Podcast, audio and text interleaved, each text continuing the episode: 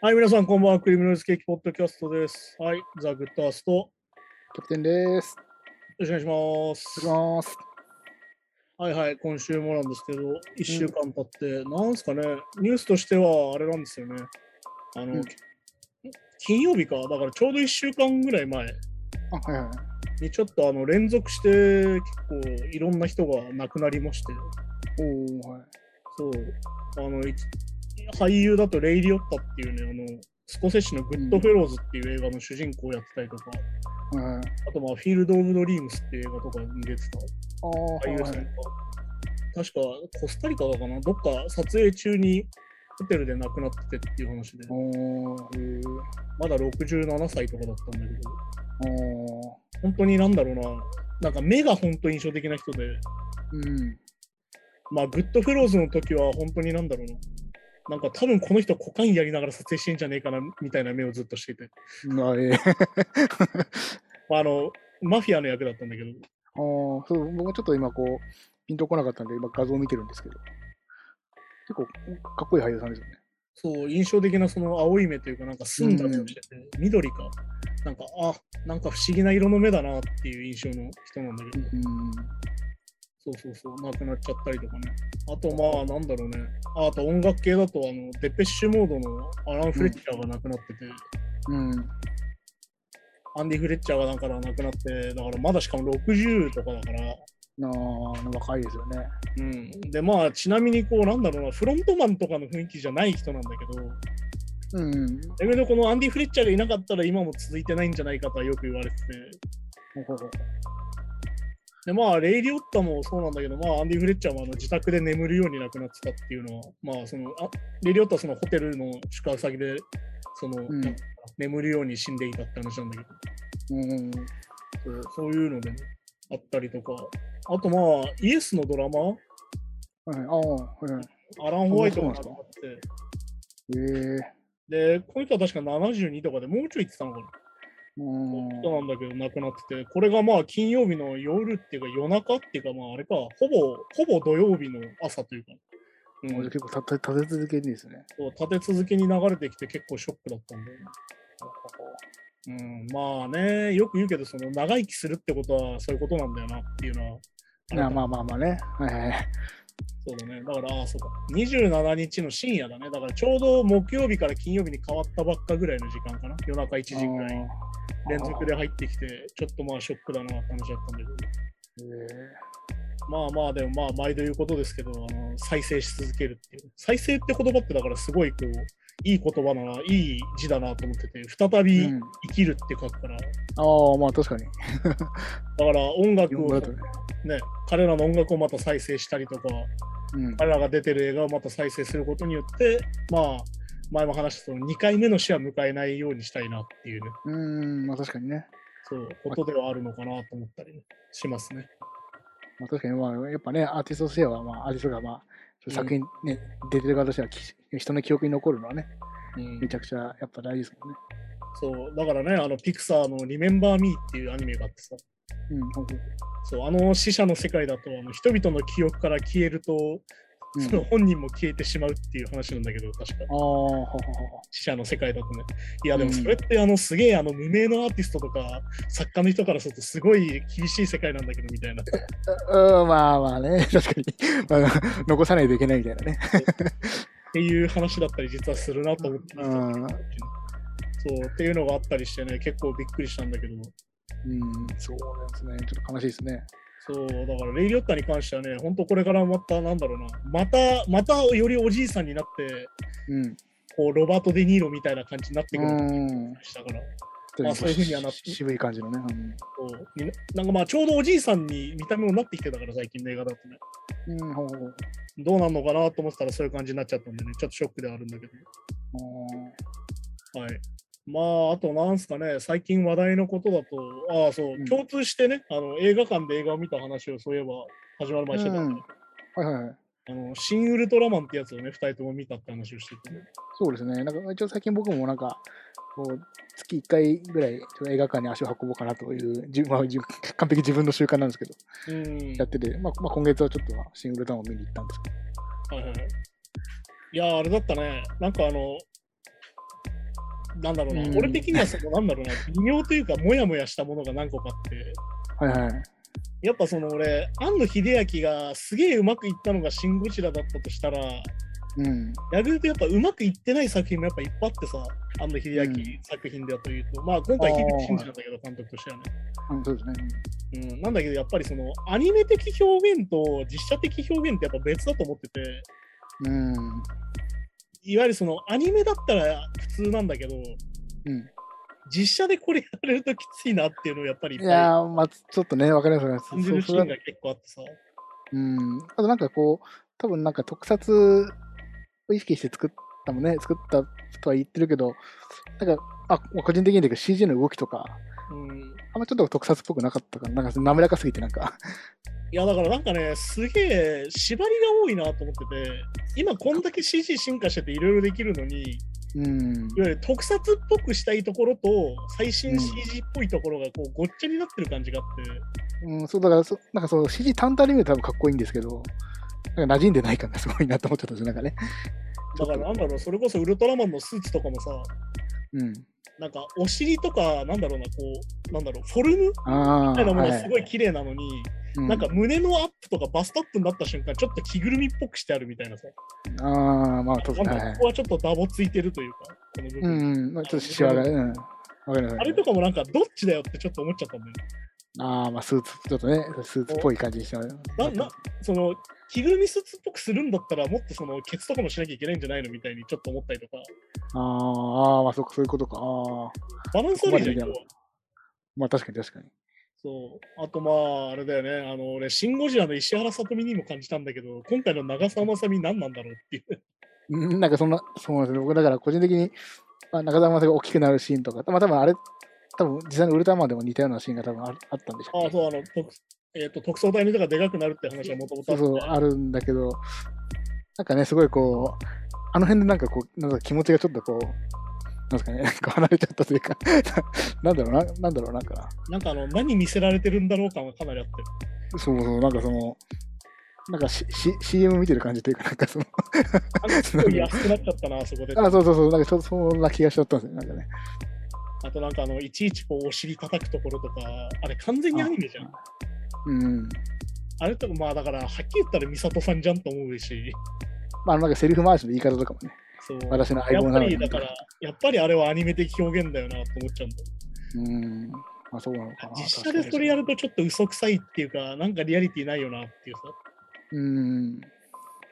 あとあの、ウルトラマン、ウルトラマンになった後、変なんだから、なんか誰か突っ込めよみたいなさ。お前、うん佐藤健、あ、佐藤健じゃねえや。え斎藤匠、うん匠、明らかに話し方おかしくなってんじゃねえかよって。いや、いや、いや、そうね。ああいうところとかもすげえ実は気になったし。うん、まあそうなんですけどね、確かだから俺はね、あれをね、テレビでやってくれたら俺多分すげえ人気出ると思うんだよね。に。うん、ああ、でも、うん、かもしれんないな。なんかあれじゃん、今回もさ、なんか3話みたいなさ、話、3つの話を連続して今回やってたじゃん。うん。なんか、だから俺ほんとゼットンとか本当にいらなかったんじゃないかなってさ、うん、まあ確かに。そうゼッあトンのゼットンのあのルックは何なんだろうってさ、どう見てもあのエヴァンゲリオンの戦艦なんだけどみたいなさ、あまあまあそうそう。だからあれはそうなのかなと思ったけど。そう、でだったりとかしてね、なんかその映画サイズで見るもんじゃないんじゃないかなってちょっと思って。私なんか詰め込みすぎてる感じはなんかしちゃったんですよね。そのえまあ、ウルトラマン詳しくないからかもしれないけど、うん。なんかいろいろで、なんか本当だったらだから第8話ぐらいゾフィーが出てきてとかぐらいの方がななんかなんか盛り上がなんかすごい展開があってよかったのかなと思うんだけど、そう、だから結果なんかオムニバスっぽい作りになっちゃってたから、そう映画だと急に出てくるからなんかこう、そう。あ、ゾフィーなんか、あ、ゾフィーだなーって。逆に言うとなんか映画のクライマックスが見えない感じっていうかさ、うん、そう、じゃあこれが最後の戦いだみたいな感じでもなく、ゼットンと戦っちゃってるしなみたいなさ。いや、そうそう。だからね、こう、なんかこう 行ってくるみたいなのあるじゃないですか、ちょっと無言で。うん。でで頼頼んだわよみたいな。あそ普通あそこでこうギュッてなるわけじゃないですか。こう今までつこううん積み上げてきた信頼関係とかいろんな乗り越えてきたものとかがギュッてあそあそこのアイコンタクトでギュッてなりそうなところだけど、そそそこのそれまでがちょっとよよくわかんなすぎて、その行ってくるみたいな、そのアイコンタクトに響かなかったなって思っちゃったんですよ、ちょっとね。なんか、でっていうさ。そう、おお、そうなんだっていう、なんかちょっと。だからやっぱ関係性をちゃんとやらないとあそこでやっぱエモーショナルな気持ちにならないから、それはやっぱりだから、なんだろう、第第24話とかでやるべきなんじゃないかみたいなさ。あなんかツークールやったラストとかでその話だったら結構こう盛り上がる。そうそうそうことだよね、やっぱね。まあ、せめてネットフリックスとかなんかそういううん。10話ぐらいあるやつでやった方が確かにな。そう、だからそう考えるとね、そこはちょっと、だからその映画っていうフォーマット化ってないんじゃないかなってちょっと思ってうん。まあでも、そもそもだって特撮のやつなんかでもうめちゃめちゃ話がありますもんね。第何話とか。てか、それであれだしさ、その、なんつうのかな、単純にそのシン・ゴジラよりお金なくて結構お金大変だったみたいな話も見たから、ああ。そうなるとやっぱりバジェット的にこれでテレビでやったら超すげえなと思ったのかもなと思ったりしたんだよね。そうかそうか。うん。だやっぱそこのバランスも含めてちょっとバランス悪くなってたんじゃないかなと思うし。やっぱどうなんですかね、やっぱ予算が少ないと、どうしても CG のレベル、レベルっていうか、なんかその、細かいところまでできなかったりとか、やっぱあるんですかね。まあだから一番削られやすいとはよく聞くよね。やっぱりその俳優たちのギャラとかがやっぱ一番高いものになっちゃうから、そうかそうか。ギャラで考えたら。で、そうなるとやっぱうんり CG とかがやっぱそのグレードがあるからさ、わかりやすく。うん、そうです、ね。これぐらいい。あったらこれぐらいできてっていうのがやっぱ基準がわかりやすくあるから、うん。それがやっぱり、なんだろうな、外れちゃうというか、ずれちゃうっていうのはあるみたいだよね、やっぱああ。なるほど。り。うん、だからまさにそんな感じだったんじゃないかなって気がするよ。まあそうか。そう、だかだからら、まあでもね、これ頑張って続けて、なんかあと2つあるらしいから、一応予定としてはね。なんかセブンと太郎もやるみたいな。だかあ、えー、あ、そうなんだ。あらこれが当たればっあ。ていう話も聞くから、だからまああれなんじゃないかなっていう、そういうのもあるんじゃないかなと思ったりとか。うん。で、なんか一応それを見たから一応なんか、普通のウルトラマンもなんかちょっと YouTube とかでうん。探して見てみようと思ったんですけど、まあ特撮っていいですね。なんかその実際のミニチュアをこう壊していくやつとか。そうだからやっぱその特撮の良さと多分そのさっき言った今のん CG 技術みたいなのの相性だと思うんだよだからやっぱ。そうで。でも、あれなんですよね。僕もその、本当にちょっと映画疎疎くてあれなんで、うん、その樋口監督が最近その新平成ガメラとかああはいはい。撮ってらっしゃるんだって知って、ああそう。てかあの平成カメラはめちゃくちゃいい。僕平成ガメラ好き、めっちゃ好きなんですよ。うんあれはめちゃくちゃいいよ。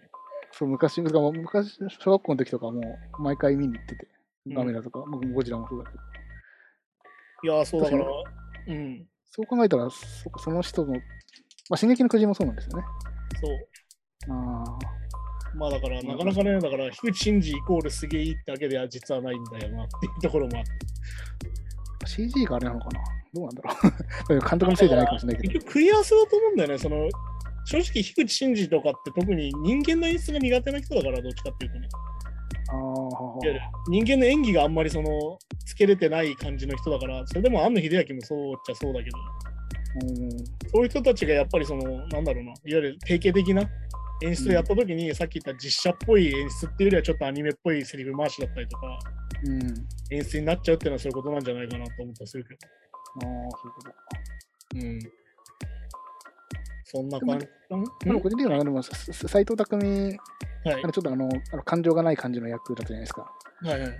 あれめちゃめちゃ良かったなと思ったんですけど、ハマり役まあだから俺はあの、のネフィラス星人の山本なんだっけ？あ、はいはい、山本こここ浩二なんかはい。あの堀？あれだよね、堀北真希の旦那で。あ、そうそうそうそう。あの人はすげえよかった。ああ、確かに確かに。ちょっとあ居酒屋での、あの今日割り勘でみたいな、ああいうやりとりをうんうんでも逆に言うと、あの二人が実はすごいアニメっぽい作りの人っていうかさ、まあ、そうキャラクターっぽいのかなんか。そうあの人たちがすごいキャラっぽいからじゃねえかなと思ったりしたんだよ。でちょっとこうなんか人間味がちょっと見えづらい人そうそうまあまあ、実際わかんないけど。だからあの異星人っぽい感じっていうかさ、うん。感じがそうそうそううまくいったんだって、だからそう考えるとやっぱり地球人の演出はできてないんだよなっていうさで。もそうそうなんです普通なんか、ああいうところで違和感出そうじゃないですか。なんかああいう異星人役をやってると、うんなんか違和感が出そうだけど、そこが逆に違和感全くなかったっていう。そうだからやっぱよ良いところと悪いところは表裏一体だなと思ったし。うん。でも逆に言うと、この演出でやっぱり普通に人間が喋ってると、特捜隊何にもしてない感じするよなってさ。うん、まあそう。うんなんかあの、説明してるだけだよなっていうさ、そのまあ話そうたちにっはい。まあ、セリフがね、ていう風になっちゃうから、まあそこはバランスなんでしょうけど。うん。まあでも、なんだろう。なんか映画館に人がいっぱいいるってことはいいことなんで、いいことそう僕見に行った時いっぱいいましたね。いろんなし一人で見に来てる人もいれば、うんまあ親子連れみたいな人もいたりとか。そうそうそう。だから映画館が賑わってるってことはいいことなのかなと思ったりとか。うん。感じかな。そんな感じですかね。うん。あとあれだったな、なんかその最近見て面白いっていうか、なんか、ああ、俺も思ってたなっていうのは、あの夜遊びがフジロックとサマソニに両方いるっていうか、うん。おーはいはい。であのロッキンとかにもいて確か。うん、おーあの。洋楽フェスが下手すると、うん。あのコーチェラみたいに人が集まりゃいいやみたいになっちゃって、ああ、なるほどね。まあ、集客。うん、集客優先でなんかあんまりフェスじゃなくなっちゃう気がするなっていうのはちょっとあれだなと思いながら、でもまあ本当にでもチケット売れないといけないんだよなと思ったら、サマソニが東京は全部チケットがはけたみたいで、それは良かったうん、かったですよね。まあでも逆にそっか、普段フェス行かない層を呼ぶってなったら多分、夜遊びとかめちゃくちゃいいんでしょうね。ぴったりバシッとハマりそううで。多分。てか、あの、2日目から売り切れたりしてるから、完全にそういう感じだと思うんだけど。キングヌーとか好きな人は多分普通にフェスとかもまあ、キングヌーじゃなくても行ったりする人も多そうだけど。いや、だからさ、フェスって結構難しくて、なんでフェスに出ないバンドがいるかみたいな話なのよ。うん、あ個人で5万人呼べるとはフェスなんか本来出なくていいよ。ああ、まあまあ、確かにドームツアーとかできる人はやんだやる人ないですもんね。なんだけど、要はコーチェラが結構そういう問題今抱えてるなと思ってて、そういう人たちも呼んできちゃうわけよ。うーん、なるほど、なるほど。そうすると、フェスの多様さではないわけよ。いわゆる一人の集客でなんとか全員賄うみたいなやり方になってっちゃうから。うん、まあまあ、確かに確かにそう。だから日本の場合はそれが要は方角になってっちゃうわけよ。まあそうね。うん。要は方角の人の方が計算できると。チケットの売り上げが計算できる。いわゆる今年は誰々だから売れないとかになっちゃうから、どうしても洋楽ってね。まあそうですね。だから、そうそうか、まあ、海外で人気と一点でイコールじゃなくなってきちゃってますからね。そうっていう風になるから、そうなるとなんだろうな、あの、なんだろう、俺が見たツイートの書き方は非常に、あの、辛い書き方は FNS 多様性化していくんじゃないかっていう。ああ。いわゆる豪華邦楽アーティストをバンバン呼んで客を埋めるみたいな形になっちゃうんじゃないかみたいなね。で、なんかあの、なんだろう、濁す感じで、あの、ステージの取り前とかにみんな置くみたいに、こと実際になってて、うん。セカンドステージ、まあ、マンウィズ鳥とかになってるけど、確か。うん。あの、ワンオークとかあの辺りがみんな要は取り前に配置されてて、うん。あの、サマソニはね。はいはい。だからいわゆるそういう目配せになってるよなっていう、いわゆるそのギリギリまで邦楽ファンを返さないように ラインナップしてるよなっていう。そうか、もうみんな帰っちゃうのか。まあそうか。いや、結構帰っちゃうでしょ。だってあの前のあのミスチルの時は結構帰ってたもんね。あうんこの後ベック見ないんだみたいになったもんね。あ、ああ、そうかそうか。いやーそうなんだ。ベックの。ああ、まあ。だっけ？確かなんかそう。なんだっけ、えーミスチルの時はなんだっけな？レディーフかな？あ、サカナクションの後がレディーフとかな確か。おええー、とかまあ、サカナクション好きならレディヘ好きで好きだろうって思っちゃうけど。そなうなんだ。そうじゃないっていうのは最近感じるし。まあサカナクションの後メタリカだったらまだなんかまあまあファン層がね、ちょっと違うかなとか思うけど。いや、でもこれあれなんだよ。あの前も話したかな。リアルにライブハウスで結構最近多くてさ、うん。あの、スリーマンとかよりワンマンの方が人が入るようになっちゃってんだよね、最近。おお、そうなんですか？いわゆるお得感がいらないっていう人が結構多くて、それしか聞きたくないっていう人が結構いるんだよね。ああ、そういうことか。自分の好きなもん。んしか見たくないっていう。じゃあ、だったらフェス組んないと話なんだけど、逆に言うとね。フェスでなんか知らないバンド見るのもよかったりしますしね。そう、だからそうじゃなくなってきてるっぽいんだよね、やっぱ。そう友達と行ったりとかして、全然興味ない、聞いたこともないバンドのだけど、ああ、なんかめっちゃかっこいいとか。でもなんか、うんそれが今、そのするにはチケットが高いんだよ。そっか。よくわんかんないものを見に行くにはチケットが高いっていう風になっちゃってて、だからそれこそライブハウスだったら、あの、5バンド出るイベントより、なんか1バンドのワンマンとかの方がチケット一緒だし、こっちの方がいいやってなっちゃう。長く見れるしみたいになっちゃうってことだとは思うんだけど。ああ。っていう傾向がライブハウスにいてもあるなと思うんで、なんかこんなに豪華なのに人がいなくて、次の週のワンマンはいっぱいなんだみたいに思うから。ああ、そうなんですね。なんか普通ね、なんか、なんならこう、し昔はだから集客、そうちっちゃいライブハウスの規模で言うと、うんだからワンマン難しいからみんなでこうね、とかっていうのが主流だった気がするけど。人気ある人たちはね、なんか逆に言うとそういう風になってきてて、ええそうなんですね。なんかね、お客さん食い合ってる感じで良くないなって俺は思うんだけど、それはねなんかね、確かに。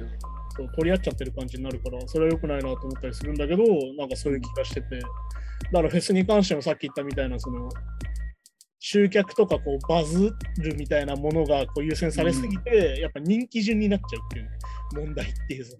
ああ、まあそうかそうか。まあだから逆に言うと、これの原因が何かっていうと、やっぱ日本の経済が今最悪な状態で、うん。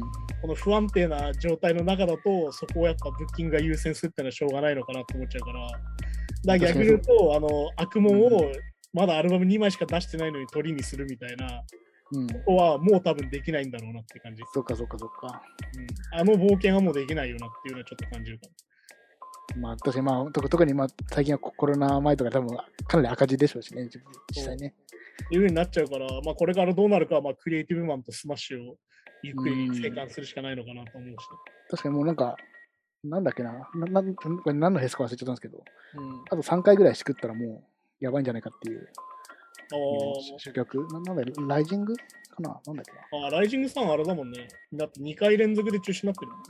そうそう、なんかそうそう。だから失敗できないみたいな、主役に。いやだそういうのはからそうなってきちゃうとね、やっぱ売れるもの優先になって、何度も言ううん権威主義がより強くなるんで、そうそういう話ですよ。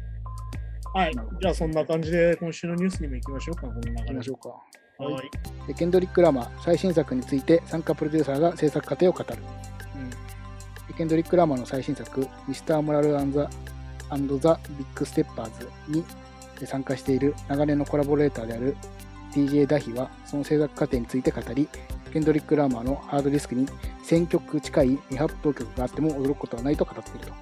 うん。でインタビュアーがケンドリック・ラーマーが今回のアルバムのために400曲を ,400 曲をレコーディングしていると見られると聞くと DJ ダヒは自分だけでもまあ 30, 30曲ぐらい参加していると答えているというまあ結構そうかまあまあ結構まあこの1000曲近くってこれはまあ実際にはまあ1曲丸ごとというよりはまあ結構断片的なアイディアみたいなのを含めてうん。うんこの1000曲ぐらいってことなんでしょうけど。まあだか、らすごいですよね。うん、これはあれだよね。なんかその、なんだろう、バンドのセッションで曲作るみたいなやり方だよ。うん。とにかくいろんなバージョンを作って、だから、このダヒが言ってるのは、あの、うん。この1曲にもいろんなバージョンがあってみたいな話をしてて、うんそう、あの、2枚目の冒頭に入ってるカウントミーアウトは、だからう、ん。アルバムに入る予定だったみたいな話とか、うんあのダヒの方のアルバムに入る予定だったとか、うん。ああなるほど。そうで、さらにそのバージョンがなんか10バージョンぐらいあってみたいな。うんっていう話で、なんか最終的にはなんかあの、なんかすごいこれ、これもなんかバンドっぽいことだなと思った。らリリースされるまでは音源はデモなんだって思ってるっていう話をしてて、ほほほほ。ゆるどのバージョンで出るかわからんと。なるほど、なるほど。ケンドリック・ラマーがじゃあこのバージョンにしようって言って出たら初めてそれが完成で、それより前のバージョンはずっとデモバージョンだと思ってやってるみたいな。ああ、そうか、だ結構同じ曲だけど、リリックちょっと違いバージョンとかも実はあったりとかってこと？そう、だからどっちなんだろうね。だから逆に言うと、リリックが変えずにトラックだけ違うっていうのもありそうなんだよ、ラッパーの場合は、ね。ああまあありそうです言いたいことは結構分かってるというか優先されるから。うん。だから逆に言うと、その、なんだっけな、アコースティックバージョンができるぐらいあるんだぜみたいなだけ話してるから。っああ、なるほど、なるほど。ていう感じなのかなと思ってね。まあ、だから今回のケンドリック・ラマーのアルバム2枚組で本当に大ボリュームなんだけど。うん。まあ、曲数もね。うん、曲数も単純に多いし、まあ、1枚目は結構アグレッシブなトラックが多くて、うん。なんか2枚目はよりディープな感じ、よりちょっとテンポが下がった感じで、うん。はいで歌詞についてもまあなんか2枚目の方がなんかよりややこしいというか、よりえぐい感じになってるかなっていう、今のところの歌詞の印象だけど。うん。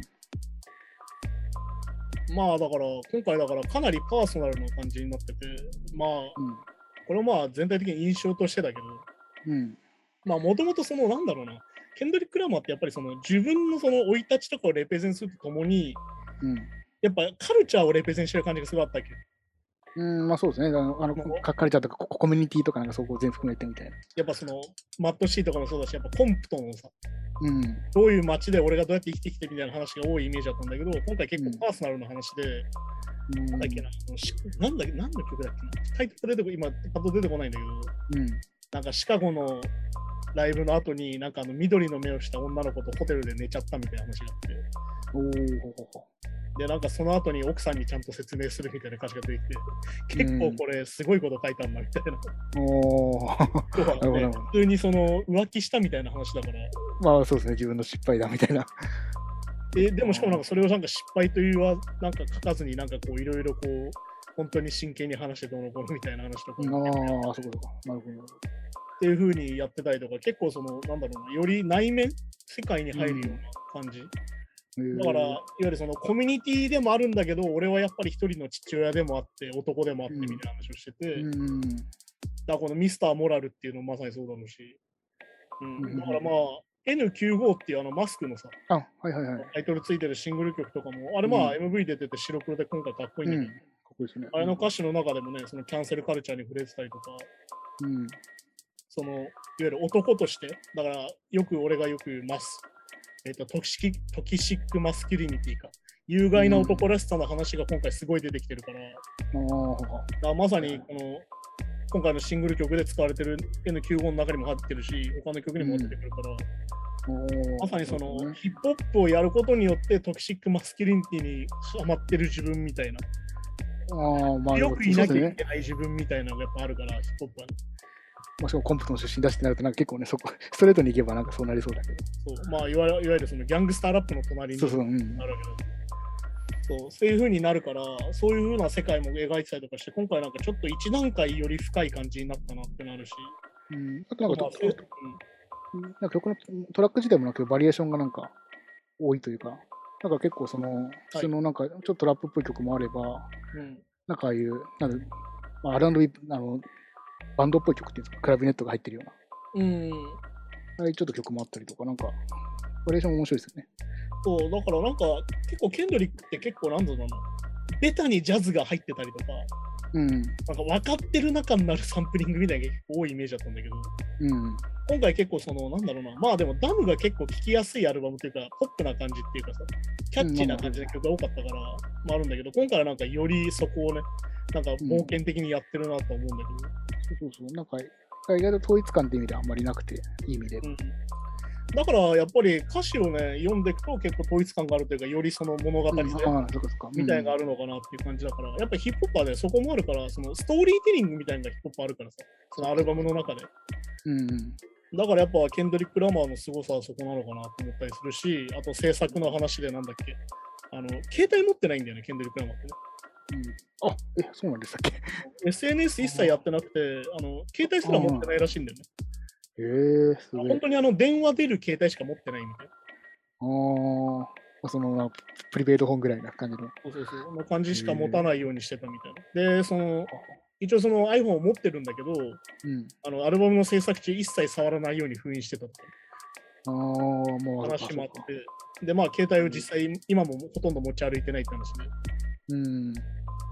まあでも逆に言うと、ここまで来ると、そういうなんか1000人が山で修行するみたいななんかそうですね。社会と断絶したところで、こう、みたいな。感じになってるのに、そういうなんかメッセージみたいな。そう、メッセージ性はね、社会的というか。だからすごいなぁと、そこは単純に思ったりするね。えー、あの、そうから逆にでも外部のいろんなものが入んないから集中できるとかもあるだからのかな。逆に言うと、その外部のいろんなものが入ると、それがやっぱノイズになるって人も結構いるから。そっかそっかそっか。でもそれはうんね、俺でもその曲書いたりとか完成させるときに、なんか映画とか見に行っちゃうとインプットになっちゃってブレるみたいな結構あるから、まあまあまあ、そうですね。そういうのの、多分それのさらに強いやつだよ。SNS わとか見ない。人の言葉すら聞かないみたいな。そうかそうか、もうス、スタジオに缶詰どころじゃなくても、その、ここに住んじゃうみたいなことなんだろうな。うんあ、まあでも一昔前とかそんな感じ。いやでも多分そうだよ。だって昔はだってね、スタジオに泊まり込んでみたいな話なんだから。うん。で、テレビとかも、まあ、まあ、まあ、ホテル帰ればあるだろうけど、まあ、まあだからね、なんだっけ、ロック、ロックバンドだったらね、あの、ある意味こう、家をか、一軒家借りて、そこで住みながらレコーディングするっていうのが定番だったわけだから。あ、とかね、うんうん。そう、だからそういうもんなんだったりするんだよ。だからそこもちょっとバンドっぽいのか、なんかね。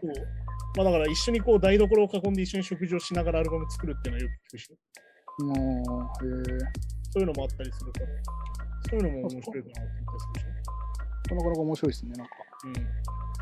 うん。ですね。じゃあ、さいじゃあ次に行きましょう BTS、ジョー・バイデン大統領と会談するためにホワイトハウスを訪問。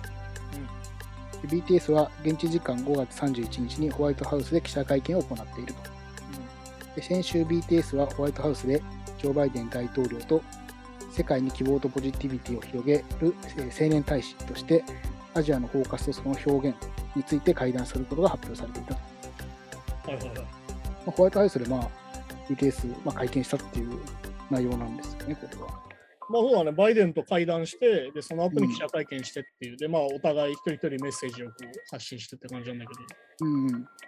まあでも BTS はね、本当にこういう場、いわゆるその記者会見の場だと、まあ、国連でスピーチしたりするからさ、なんかうん、まあ確かにね、そうこういう場でこうどう振る舞うかみたいなところはすげえやっぱ心得てて、そこはやっぱさすがだなって感じなんだけど、うん。まあだからその BTS がそのアメリカでの存在感みたいなところも結構あると思うんだけど、うん。うん、今回の写真とか見ると本当に特徴的で、やっぱりそのエイジアンを代表してる感じというか、はいはい。うん、まあ今回その見た目もさ、全員スーツルックで、しっかりこう全員髪の毛を黒にね、あして。あ、普段カラフル。うん。そう。日頃はね、結構その金髪だったりとか、最近カラフルにしてるんだけど、うん。全員がこう、なんつうのかな、いわゆるアジア人のルック、まあ生まれ持っての感じというかそうっね。ていう風に聞いてて、やっぱりだからそこをレペゼンしてる感じっていうのが、やっぱりアメリカでの BTS の立ち位置というか、受け入れられ方なのかなと思ってて、うん。まあだからやっぱりその、なんつうのかな、やっぱ K-POP がどこに受けてるかって言ったら、やっぱりアジア系のアメリカ人なんだよね。ああ、まあなるほど。そうで、アジア系アメリカ人のある意味受け皿になってると思ってて、音楽としては。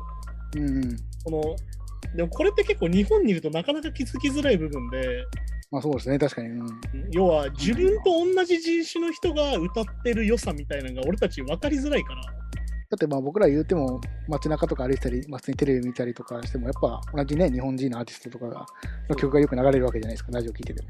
てかまあ本来さ、だって邦楽と洋楽っていう超雑な分け方をしちゃってるから、ま あまあ、まあ、まあ確かにね。じゃあそうなんだ K-POP 何やねんって今なってるわけだから実際ね。うん、いやそうそう。まあ、そうしかも K-POP はしかも K-POP って言うけど、ヨーロッパとアメリカの音楽なんか全然違うのに、ぜ洋楽ですもんね、まとめてね。一緒になってるしね。てかまあそもそも J-POP ってなんだよって話だからね、そういうことだね。まあ、J-POP なんて言葉はないみたいな人もいますけどね、確かに。で J-RAP、J-ROCK みたいなさ、よりややこしくなってるし。うん。まあって確かに。いうのがあって、だからやっぱりその、さっき言ったアジア系アメリカ人の人たちが、やっぱりそのテレビとか見てて、自分と同じ人種の人たちがこう活躍してる様うん。を見せる大事さみたいなのも BTS がやっぱり理解していてさ、はいはい。もう国連の時もそうだし、いわゆるそのアジア人、俺たちアジア人なんだよっていうのをレペゼンしていくっていうのが、彼らの活動の中でやっぱり一番重要なファクターなんじゃないかなっていうふうに最近だと思うし、そうかそうか。うん。てか、それはね、さ前も話したそのスパイダーマンが黒人になったりとか、スーパーマンが黒人だったりとかね、それこそうん LGBTQ の人にこうアメコミヒーローやらすのと一緒で、うん、やっぱりその自分たちがいていいんだみたいなさ、まあこの社会に。に俺たちは存在するんだみたいなところが結構やっぱマイノリティとしては大事なのかなと思って、まあ、確かにそれ、確かにまあだから日本に来てると感じづらいけど、うん、まあ、それがあるないからだいぶなんかね、あの心理的なものってなんか全然違ってきますよね。まあだから、そのなんつうのかな、嫌な話で言うとさ、その黒人差別の話、嫌な話で、うん。黒人の赤ちゃんにね、黒人の子供にうん。黒人のと白人の人形を渡して、おはいはい。どっちが貧乏とか、どっちがお金持ちみたいな、はいはいはい。どっちがいわゆる乱暴だったり、どっちが危ないと思うみたいにやると、黒人を選んじゃうみたいな、あんいわゆるそのデータがあったりするわけ。はいはいはい。なるほど、なるほど。それっていうのは本当にもう、いわゆるイメージなわけよ、やっぱり。うん。だからやっぱり黒人はスーパーヒーローにはなれないしみたいになっちゃうけど。うん。お金持ちはなれないんだってイメージを持っちゃうから、やっぱりそのいろんな職業に自分と同じ人種の人がいるっていうのがどれだけ大事かみたいな。まあまあそうですよね。うん。っていうのはやっぱりこのアメリカっていうその移民の国、いわゆる多様なこう人種の人たちがいる国だと特に大事で、だからまあ最近だとあのバービー人形をこういろんな人種の人を入れようとか。はいはい。あと最近だとなんだ、あのセサミストリートで初めてコリアンアメリカンのキャラクターが出てきたりとか、っていうふうにこう、どんどん広げていこうぜっていうふうに今なって、まあそれがしかもそのポーズじゃなくてさ、とりあえず広げてみましたっていうよりは、ちゃんとこう、意味があって入れてる感じに今なってて、うん。そう、そういうふうにもなってるしね、まあだからなんか最近だとあの、スター・ウォーズのさ、うん。最近こう、オビワン・ケノービってシリーズが始まったんだけど、なんかそこのあの黒人キャストかな？有色人種のキャストに対して、こうなんだろう、非常にアンチの DM がすっげえ届いて、それが非常にレイシスト的だっていうんで、あの、あのユアン・マクレガーが、あのオビワンをやってるユアン・マクレガーがすごい怒ったりとかする動画があったりとかやっぱりそういうものってあってさ、いわゆるそのファン自身がすごい保守的だったりとか、まあそうかそうか。いわゆるまあまあその世界観のイメージとやっぱ結びついちゃってるっていう。合わないんだよとか言ったりとか、最近よく聞くんだと、黒人を入れたからつまんなくなったんだみたいな言い方する人がいるとかさ、あ。おーあっていう人がいたりとかして、結構そこはうわーな。そこは俺は絶対違うと思ってて、それはなんでかよね。その、うん面白いか面白くないかっていうのははっきり言って脚本とかさ、映画の出来の話だから、あのいきなりあまあまあねそういう人が入ってきて、その話をしたからつまんなくなるわけないんだよ。まあ別にだって特に「スター・ウォーズ」なんか、まあ、ああいうファンタジーの話だから、それでストーリーがなんかぬ書き換えられたとか、矛盾が生じたとかじゃないですもんね。ないからね。だからそういうのもあって、そういうのも含めて、うわ、嫌だなって思うわけど、そういう人いるのが嫌だなって思うわけど。まあそうですね。うんだからやっぱりこうやって BTS がこうホワイトハウスにまで行って呼ばれてっていうのはすごい非常にいいことだし、あとこれ記者会見の写真を見ると、うん。あの今バイデンの報道官の人が女性なんだけど黒人の女性でさ、うん。はい。はい。はい。あの初めてあれなんだよね。確かあのノンバイナリーというかあの LGBTQ の人で確かレズビアンなのかな。確かそういう人ででしかもあのナチュラルヘアなんですよ。ナチュラルヘア。フロアフロ的な髪の毛で、ア。うん。あ、はいはいはい。でまあアメリカってさ髪型自由だとみんな思ってんだけどうん。実はこれニューヨークとかロサンゼルスって髪型を理由にバイトとかをクビにしたりしちゃいけないっていう条例がちゃんともう定められてててか、クビになることもある。まあだからよく言うのがそのコーンローとかあるじゃんアフロとかでさうん、はいはいはい。で編んでたりするんじゃんうん。あれがこうなんだろうなドラッグディーラーっぽいから来るなみたいなの結構あんのよ実はあ、あれってなんで、あの向こうでもちょっと不良、日本だとちょっと不良っぽいイメージありますけど。アメリカでもそうそういうのがあってだからいわゆるそのアフロにしてるだけいわゆる本来アフロなわけよ黒人の人たちってそうですね。うんなのにやっぱストレートパーマをかけてなきゃいけないんだみたいなこう常識なんか特に女性が特に多くてそれが。いわゆるそのあー法の場に出る人たち。例えば政治家になる人とか、うん。秘書の有名な、ななんかいわゆるその秘書だったりとかする人たちが、みんなやっぱストレートなのよ、今見てると。多いのよ、そうういう人たち。まあ、そうですね。あれはだからストレートにしてるんですもんね。だからね。でもそれはその公共の場に出るときにストレートで出ていかないとダメだっていう意識があるわけいわゆるドレスコードみたいになっちゃってるそれが。ああ、はははは。だからそのそういうのがあったりとか、まあだからこれも実はさ前話した話つながっててあのうん。ピンケット・スミスだからウィル・スミスの奥さんがさ脱毛症だった話をしたじゃん。うん。はいはいはい。あれもそういうのが関係あるんだよね。そのじ黒人の女性にすごい脱毛症が多い理由はストレートパーマとかで非常に髪を傷めてるんだよ。ああ、そうなんだ。ああ、そう、皮膚的なね。そう、いわゆる宿毛矯正をかけたりとかするから、どうん。うしてもあのねパーマ液とかってね、ブリーチしたりするときに痛いのと一緒で、あんまり肌に良くないから。まあもう、もう普通にそうですもんね。やっぱこう、若い頃からそういうのやってると、やっぱちょっと薄くなりやすくなったりとかって聞きます。いうふうになってて、いわゆるこ黒人の女性ですごいそういう脱毛症になっちゃう人が多いから、でもさっき言ったナチュラルヘアで、そういう公共の場、記者会見とか出ると、なんかちゃんとしてないみたいな言われ方をしちゃうっていうのがあってさ、実際。ええそうなんだ。そう、だから逆に言うと今、あの今のバイデンの報道官の人がそういうふうにできてるっていうのは非常にいいことです。うん、でもそうですよね。そう、だからさっき言った自分たちの存在をレペゼンしてくれるっていう。とか、じゃあ、本当じゃあこの写真だけ見ると BTS もんナチュラルな黒髪でそう、見ると、やっぱそうかそうか。いわゆるアジア人をレペゼンしてるしっていう、うん。っていうふうになってて、本当にまあこういうのが大事なんだよと思うし、BTS さすがだなっていうところかな。確かにね。うん。よくわかってますねっていう感じですよ。そうかそうか。そうそう。そんな感じですね。はい、じゃあ続いて次のニュースちょっと行きましょう。ジャック・ホワイト、テキサス州ユバルディの小学校で起きた銃乱射事件を受けて、銃規制の強化を求める。ジャック・ホワイトはテキサス州のユバルディの小学校で起きた銃乱射事件を受けて、えー銃規制の強化をするよう求めていると。で、インスタグラムでジャック・ホワイトは、この問題を解決ししようとししないことへの無知な言い訳には愛想が尽きたと語っていると。いうニュースで、まあ、今今、テキサスでなんかライブとかツアーやってるんでしたっけ？てかまああれだね、その今ツアー中で、そのうん。やっぱりそのね、近くで銃乱射があって、いわゆるそのキャンセルするかどうかみたいなの結構言われてて、うん。いわゆるこのテキサスでツアーをやってんだけど、目の前でさっき言った銃乱射事件がどういう気持ちねがいいんだよって、まあ先週も話したけどさ、スポーツ選手とかプロレスラーが、いや、うん。今日明るくできないよと、そういう気分じゃないよっていう話も要は出てたけど、うん。それとやっぱ同時にやっぱその、なんつうのかな、本当にその命を救うルールなわけじゃん、銃規制ってはっきり言って。いや、もう、もう本当、本当はね。確かに確かに。なのに、こういうふうに規制が進まない状況。うん。だからまあ、先週も話した、その、スティーブ・カーっていうこ NBA のコーチが話してた話もそうだし、いわうん。ゆる今、その、身分を晒せっていうのがあるわけよ。うん銃を買うときに完全に年齢を規制して、さらにこう、うん身分が分かった上で売らなきゃいけないっていう法律を作ろうとしてるのよ。うん。なんだけど、それを今、止めてるんだよ。上院議員がさ、その話、先週話した。うん。約共和,、えーとまあ、共和党を中心に50人の議員が審議しないって言ってて、審議をススルーしちゃってるのよ。審議時代で、まだ審議行われてないんだ。拒否しててそれがもう2年か3年ぐらい止められちゃってるわけ。だその間にさっき言ったその非常にその思想に問題があったりとか、うん。体がなんつうのかな、まあ、これはまあ病気の差別になっちゃうからあんまり言いたくないけど、そういうことだったりする人たちが買って銃乱射を起こすとかさ。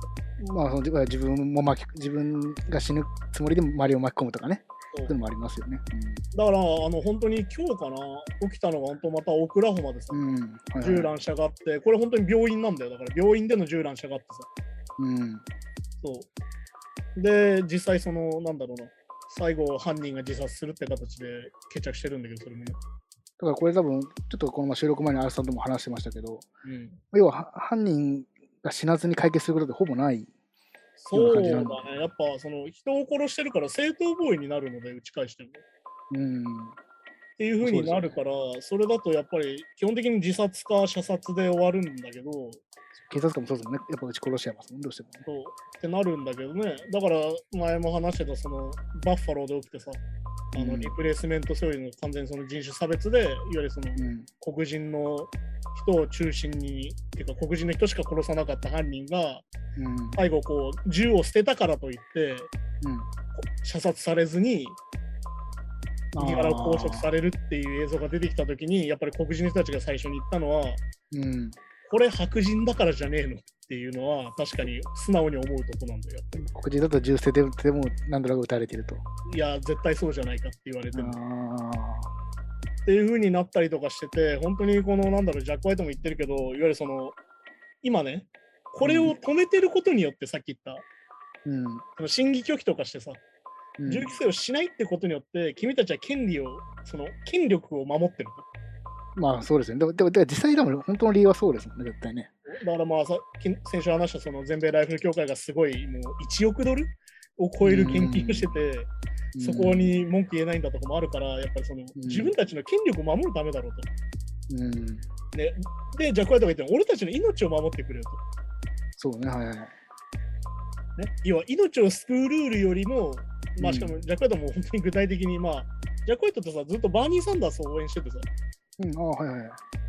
で、こう、選挙集会でライブやったりとかするぐらい結構積極的な人なんだけど、うん。まあ、もともとね、もう地元の名士としても有名だし、まあそうですね。いろいろこう政治運動というか、いろいろ活動していたんだけど、まあ、言ってるのが、うん。本当にその、なんつうのかな、いわゆるその、道にある信号とかさ、うん。いわゆる毒薬のラベル、毒危険だよとか、はいはいはいうん。あとこう、地対空ミサイルを買う人とかに規制があるわけだろうと、うん。実際ね。なのになんで銃だけないのっていう。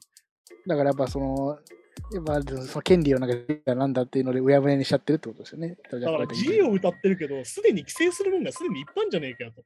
俺たちそうそう。うん。うん。なんでなんだよ、なんで州だけねえんだよって話をやっぱ具体的にしててさてかまあそれに、それと同じぐらいき人の命を奪うようなものですからね、その銃ってね。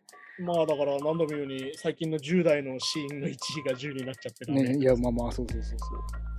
っていう状況なんでね、本当にそこの異常さ、うん、どれだけそれが異常かっていうさ。そう、だから本当にそのジャック・ワイトが言ってることには本当に正しくて、その自由を歌う、その銃を持つことの自由を歌うくせに、うんすでにかなりいろんなものに制限があったりするし、うんでなおかつその、なんだろうな、女性の体の権利まで今制限しようとしてるわけじゃん、中絶を制限する。うん、ああはいはいはい。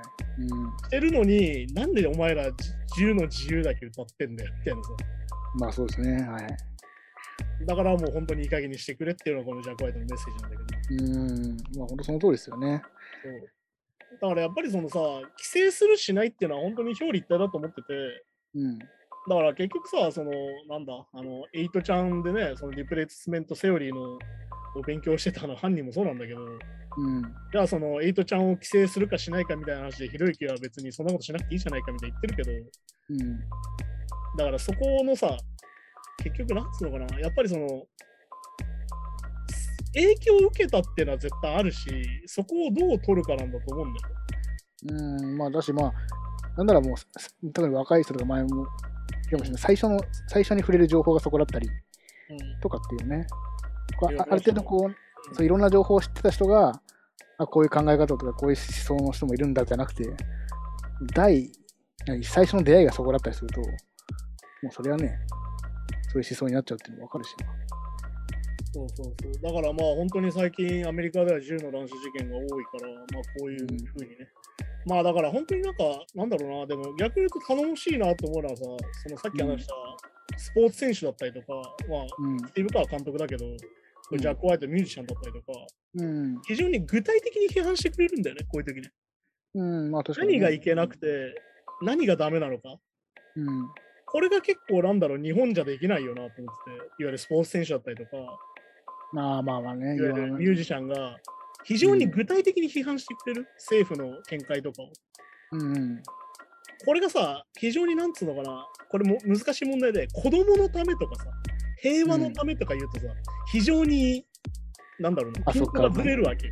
まあぼやっとした、まあ確かにね。でうん、届かなくなっちゃうわけ、急に言葉がね。だからこうやって非常に具体的に、こう、信条を持ってね、うん。こう批判してくれるっていうのは逆に言うとめちゃくちゃ頼もしいけど、逆に言うとこんなことをまで言わなきゃいけないぐらいひどいことにはなってるんだよなっていう事実。うん、まあそこですもんね。っていうのがやっぱりあるんだなっていうのはこういうニュース見ててやっぱ思うよ。うん。まあ確かにね。だから、人死んでますからね。そう、だからまあ本来良くないのは当たり前でしょって話だから。うん、うん、まあそうね。だから本当にジャック・ホワイトも命を救い深刻な被害から自分たちを守るためにもう少しいくつかのルールを作ったらどうだろうってさ、あえてこういう書き方をしてるけど、でうん、はい。いい加減にしろって言ってるのと同時に、ただ怒るんじゃなくて、じゃあ分かったよ。じゃあもう少しでいいからなんかルール作んないかっていう。いや、うん妥協点まで出してるっていう。まあ確かにね、そうそういうところでね、やっぱりジャック・ホワイト、そこはすごいなと思ったりするわけですよね。うん、まあ確かにそうですね。うん、はい、じゃあそんな感じで今週もやってきたんですけども、うん、はい。まあ、あれですね、引き続き、まあ、そのなんだ、人種の問題とか、その銃規制みたいな話、アメリカでずっとあるし、うん、まあ、日本は日本でその経済問題とかね、がこう音楽にはいなってくるなって話でもあるんでね、うん、あるんだけど、まあ、でもこればっかしはって話だし、まあ、その、なんつうの、あ のさっきのあのシン・ウルトラマンの話じゃないけど、うん。なんか日本のエンタメが明らかにその売れるものしかもう出せなくなってきてる感っていうのは若干感じるわけよ、メジャーなもの特に。まあ、まあ、そっか、まあ、今、予予算の決め方がそもそもそうなっちゃってますもんね。そのねいわゆるその元が取れるものしかもうんう出せないって感じになってるし、あのう当たったものに関してはものすごいメディアミックスをやってさっさと消費していくみたいなさ。ああ、まあそうなのかな。確かに確かに。ねえ、何でもまあ鬼滅の刃のロゴつけりゃいいってもんじゃないぜって思ったりするじゃん、食品とかさ。確かにもうあれも、まあ、あれやりすぎちゃったせいでブームも早かった気もしますもんね。あまあ、ねまあ、まあ、原原作は終わったってのもありますけど。なんか、やっぱブームが終わんのが早い気がするんだよね。もう半年持たないというか、いや、確かに確かに確かに。なんか TikTok の歌ぐらい早いんだなっていうさ、世間の話題の流れ。そうですね。だから TikTok とか本当に1年前に流行った歌とか結構覚えてないとか言いますそう、だからそう考えるとね、なんかこういろいろ見てても、もん。あなんかこれ今年だったんだがいっぱいあるから、うん、うん、ああ、はいはい。そうだこうやってニュースを毎週撮っててもね、なんかあこの話題もう去年みたいな。逆に言うとこの話題まだ今年みたいがいっぱいあるから、うん、ああ、確かに確かに。そうそういうのもあるからね、改めてこうやってニュースをやる大事さを毎週言ってますけど、うん。感じですかね。まあだから本当にこれから多分夏フェスのニュースとか出てくるんだけど、あと一つ、うんあれなんですよ。来日公演が当日になって中止になるケースっていうのが今何件か出てきてて、おおなるほど。いわゆる空港の PCR で陽性になるっていうのが今何件かあってさ。おおなるほどね。そっか。これがだから、フェスの規模がでかくなっていくとかなり大打撃というか、いや、まあそうですよね。だってその、当日じゃ無理ですもんね。そう、俺の好きなアーティストが一人、その空港の PCR で引っかかって、来日が本当当日中止になったんだけど、ええっていうのが本当に多分、これから多分ぶっちゃけ洋楽系はお起こってくんじゃないかなって感じがあって、ああ、まあそれこそでもう払い戻しやらキャンセルやらで多分大変なことになるから、いや、もうそ、そりゃそうですよね。そうだからそこも考えるとまだまだその再開したやったーって気分にならないなってとこはそこなんだけどああ。まあ、そっか、陰性。ああ、まだそうか、そうか。その、着いた日に調べたらダメなのか。そうだから陰性証明を出さないと入れないからワクチンだけじゃなくてああ、まあ、そう、あそうか、そうか、そうか。そうかいわゆるその向こうでかかってその入、うん。出国の PCR で引っかかんなかったんだけどそうだから、まあ、入国の PCR で引っかかったアウトみたいな話があるってことだからいやー、そっか、本当だ、着くまで分かんないですよね、マジでね。そうだから本当にギリギリまでわかんないんだなっていうのを見るしまあだから出国の時点でねかかってて、うんはいダメですっていうのもいっぱいあるから多分まあ、そうそうですね。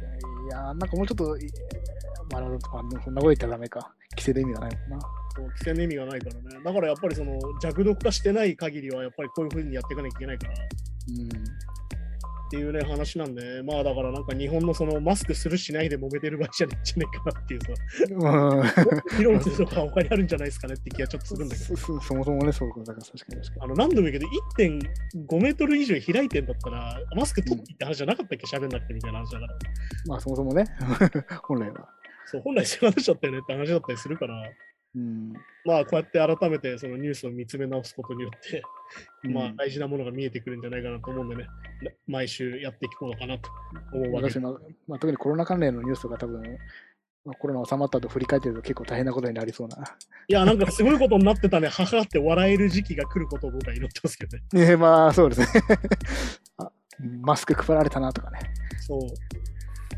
そういう感じでね、なんか布のマスクとか、母っていうさ、布のマスクわらとか言ってられたらいいんだけど、なんうん。かその人たちがあのサントリーにお金をもらわないでお酒もらったとかいう話も今ニュースになってあの桜を見る会で5000円であんなホテルでできるわけないだろうからああのお酒は実はサントリーが無料でくれてましたみたいなさ。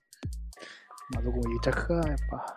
いやー、あれですよ、結局あのみんな常連さんには優しいみたいな話でさ。まあね。いや、でもそこはさ、ちゃんと商売しないとさみたいな話だからさ。うん。まあ結局あの忖度で、世の中忖度でできているっていうのを改めて思いました。まあそうですね。はい、じゃあそんな感じで今週もありがとうございました。ははい。い、そんな感じでまた来週です。さようなら。さよなら。